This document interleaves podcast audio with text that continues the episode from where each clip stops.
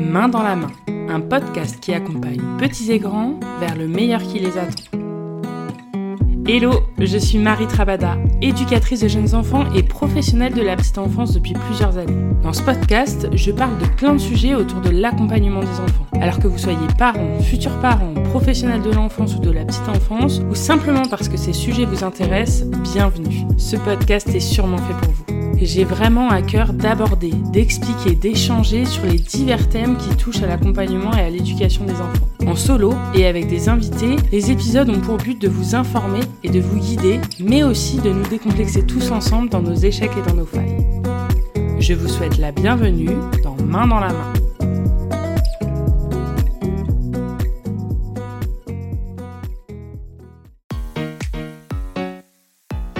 La boîte à questions Épisode numéro 4.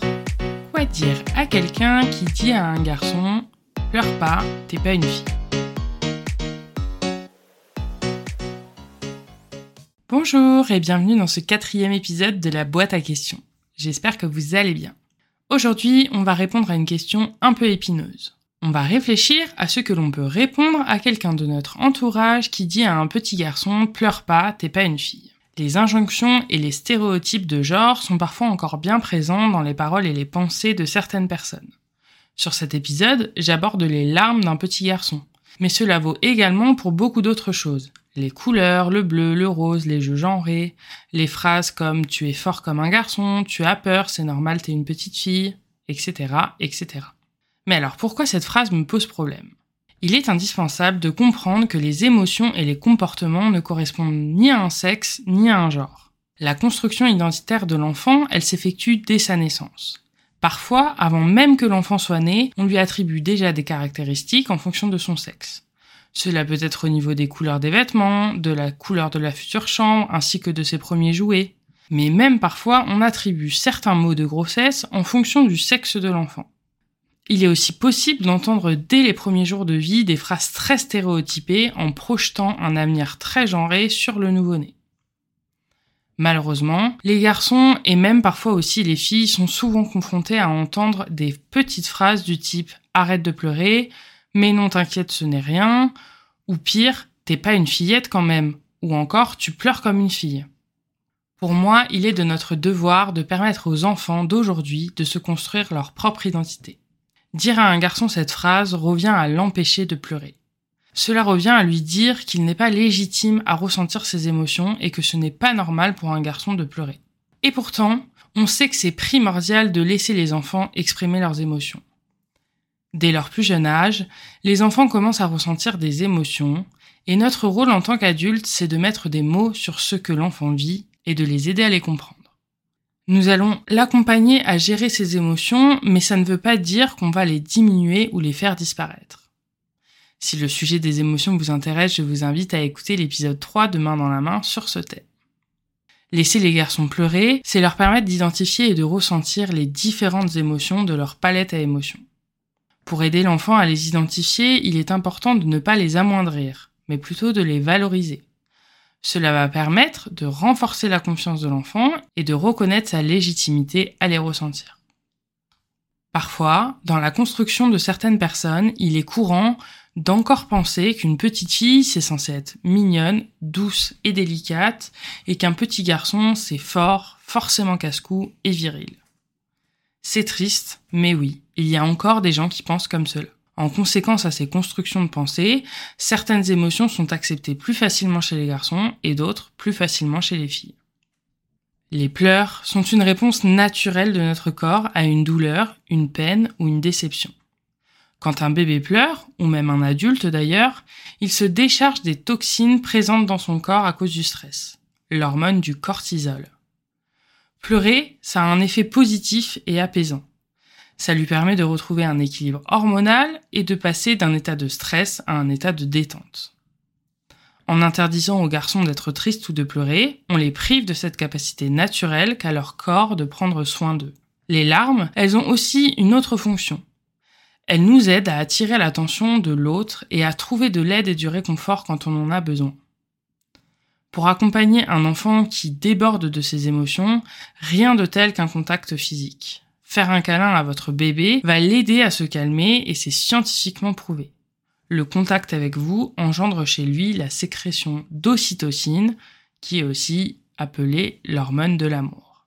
Laisser un enfant exprimer ses émotions va aussi lui permettre de comprendre les émotions de ses pères et des adultes autour de lui. Quand on ne permet pas à l'enfant d'exprimer certaines émotions, on le désensibilise en quelque sorte et au fur et à mesure du temps, il sera moins connecté à ses ressentis, mais aussi à ceux des autres. Il aura donc plus de difficultés à développer ses capacités de compassion ou d'empathie. Et forcément, le résultat de tout ça, c'est un enfant qui ne sait pas comment il peut exprimer ses émotions et qui risque de les montrer par de la violence ou de l'agressivité. Les émotions dites plus négatives, tout comme toutes les émotions, ne disparaissent pas. Il vaut mieux donc laisser l'enfant les exprimer, Certains pensent encore à tort qu'un garçon ou qu'un homme devrait être suffisamment fort pour mieux maîtriser ses ressentis et qu'il devrait pouvoir cacher ses émotions pour ne pas se montrer vulnérable.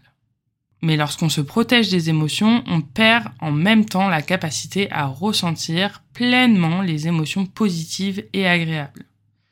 Ça va pas forcément être uniquement la tristesse qu'on va ressentir avec moins d'intensité, mais aussi la joie ou la gratitude par exemple.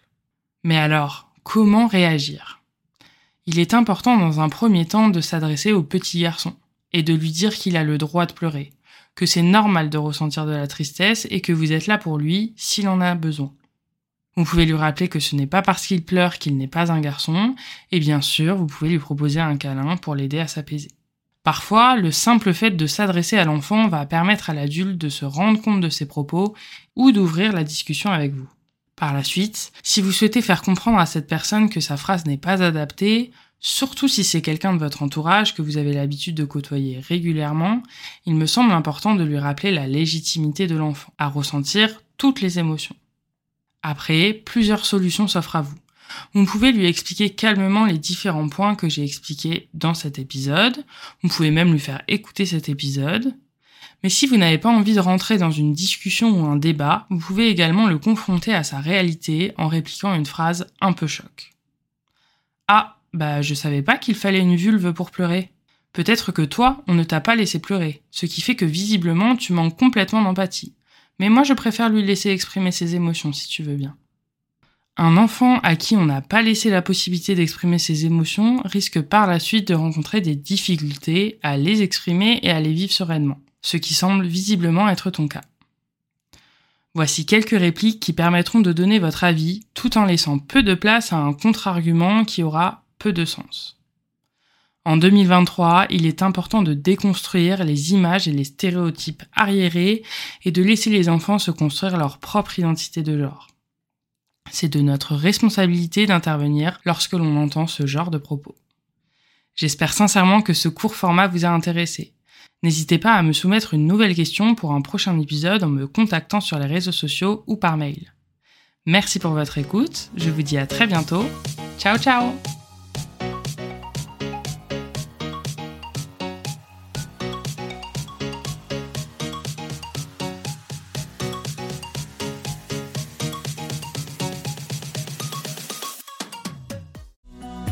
Et voilà, c'est la fin de cet épisode.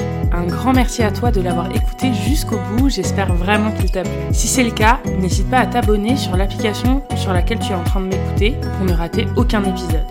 En t'abonnant, tu retrouveras tous les premiers jeudis du mois un nouvel épisode à partir de 6h du mat. Et parfois, quelques épisodes en bonus.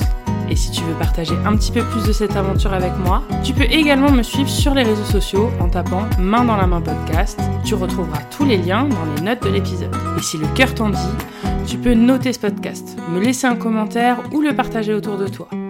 Vos retours sont hyper importants pour moi et en plus ça m'aide beaucoup à me faire connaître. Je te dis à très bientôt, prends soin de toi, ciao ciao